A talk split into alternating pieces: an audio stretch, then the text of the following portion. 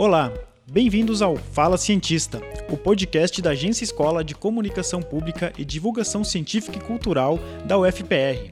Eu me chamo Gabriel e hoje o tema do programa é a pesquisa de mestrado do André Lindwein, que fala sobre transparência digital no Poder Judiciário brasileiro.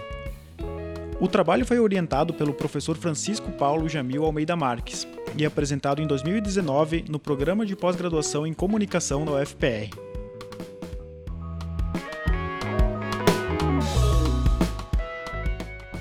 Transparência digital é o uso das novas tecnologias para promover o acesso à informação de interesse público. Isso é essencial para ajudar o cidadão a buscar os seus direitos. A transparência ajuda a combater a corrupção, aproxima os representantes da população e facilita a fiscalização de gastos do governo. Existem algumas leis brasileiras que garantem a divulgação de informações públicas: a Lei de Responsabilidade Fiscal, a Lei da Transparência e a Lei de Acesso à Informação. Assim, ninguém precisa pedir dados ao governo, já que eles ficam expostos para qualquer pessoa consultar. A internet e outros recursos digitais facilitam a consulta a processos do governo, Algumas possibilidades são a publicação de documentos em sites oficiais e a interação com as pessoas por meio de sites como Twitter, Facebook ou YouTube. Essa prática tem o nome de transparência digital. O André pesquisou recursos de transparência digital em sites de tribunais de justiça de nove estados. Ao fim da pesquisa, ele constatou que os requisitos básicos de transparência digital foram cumpridos cada tribunal ele vai conforme a, a estrutura que ele tem, conforme uh, o que aquele tribunal acha necessário, ele vai tá, uh, criando uma estrutura própria para estar tá, tá oferecendo as informações. Às vezes não tão boa, às vezes excelente, depende de, de, de cada um. Isso são coisas que necessitam ainda de aprimoramento, de um uma questão que envolve bastante a comunicação pública para estar tá auxiliando nessa questão da, de uma maior de uma visualização mais fácil dessas informações no caso. Com alguma outra exceção, uh, os tribunais eles cumprem pelo menos o básico, o obrigatório que está em lei, eles cumprem aí cada um com, com as suas características próprias, uns de, com, maior, com um acesso mais facilitado, outros menos como eram, como eu analisei tribunais de justiça estaduais, eles cada um ele tem tem um site próprio, enfim, não existe uma padronização. Então, por exemplo, existiam tribunais que na parte de despesas eles disponibilizavam isso em arquivo em tabelas uh, com vários links para detalhamentos de uh, você conseguia acessar o número do processo, ver todas as questões envolvendo as despesas conseguia fazer o download desse, desse arquivo em formato de tabela para você conseguir fazer essa análise desses dados. Diferentemente, uh, outros tribunais disponibilizavam isso em arquivos PDF, que você não tem um, como trabalhar tanto com isso. Os dados de cada portal foram coletados por meio de um método chamado navegação orientada, que é uma forma de transitar pelos links e páginas de um site em busca de informações específicas. Quando você vai analisar o site, por exemplo, pega um, um tribunal, vai analisar ele e você vai filmar toda essa navegação. Então vai estar tá acessando uh, os, todos os links relacionados à transparência, tudo isso sendo documentado através uh, da gravação da tela. Uh, juntamente com para análise para estar tá catalogando isso com dois índices um índice desenvolvido pela Fundação Getúlio Vargas específico para transparência de modo geral, e um outro índice de acessibilidade ao Poder Judiciário, que aí foca em questões realmente do Poder Judiciário. Foram divididos em estrutura organizacional, em programas de ações, despesas, licitações e contratos e questões do judiciário. Então foram cinco variáveis no caso. E aí cada uma delas tinha questões específicas.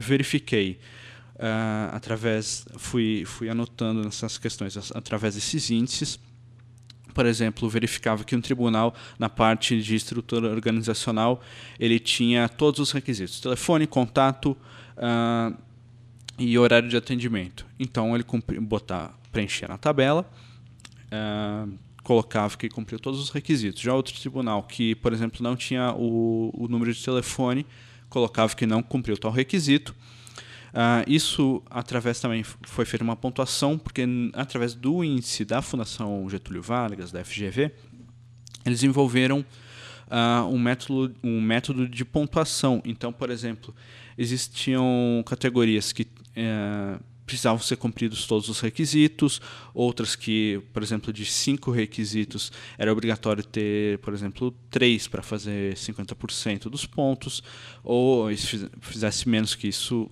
zerava. Então, uh, existiam uh, requisitos básicos para serem cumpridos através dessa, desse, desse cálculo feito pela FGV, que foram analisados através dessa, dessa navegação, né, dessa catalogação de, de todo o material.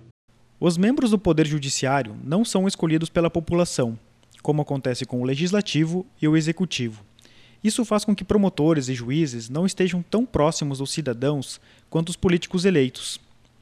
Por isso, nem sempre a transparência do judiciário ganha a devida atenção.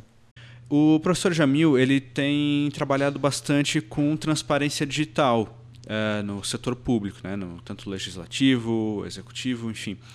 E ele me sugeriu para estar tá fazendo um trabalho voltado para a transparência no poder judiciário, que é um setor, uma, um dos setores que ainda tem poucos estudos sobre essa questão.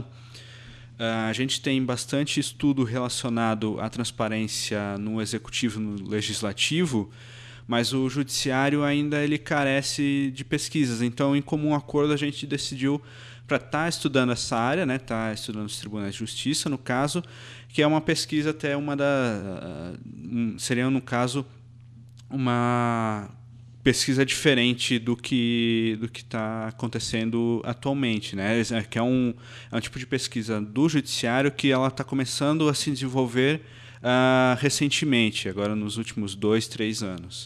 E o que acontece? O judiciário, principalmente nos anos 90, começo dos anos 2000, existia uma grande crítica uh, relacionada que chamavam da caixa preta do judiciário, ou seja, que era um, um, poder que ele não tinha muito diálogo com a sociedade, ele ficava no seu canto e ninguém sabia direito o que, que acontecia ali, uh, os processos que, que se amontoavam, enfim. E com, isso foi, foi uh, diminuindo aos poucos. Então a gente teve a criação da TV Justiça para estar tá mostrando julgamentos, com a questão de, da internet também teve essa facilidade. Então, para que essa questão? Para tá, uh, é importante a gente estar tá analisando se o judiciário tem exerce essa questão da transparência para até auxiliar na, nessa questão de fortalecimento de legitimidade do poder, do poder judiciário. Então, se a gente acompanhar, compreender quais são os processos que, o, que esse poder está tá fazendo, fica mais transparente e, consequentemente, uh, o, esse poder ele tem uma legitimidade muito maior e um fortalecimento muito maior. Uh, isso acho que seria muito interessante de estar tá analisando a estrutura interna, estar tá trabalhando, fazendo entrevistas, enfim, uh, entendendo como esse processo se dá através do, dos funcionários, enfim, de quem está cuidando dessa parte nos tribunais. Por exemplo, ah, o tribunal X não cumpriu, não cumpre tal, tal requisito, mas por quê?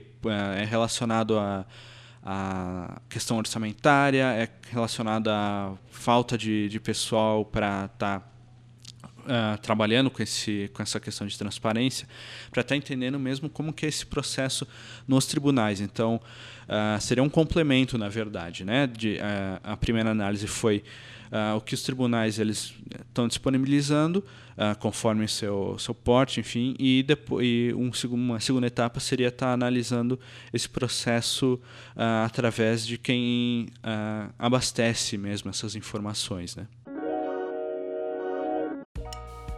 Se você tem críticas, sugestões ou curiosidades sobre este podcast, entre em contato com a gente pela página Agência Escola UFPR no Facebook ou pelo Instagram Agência Escola.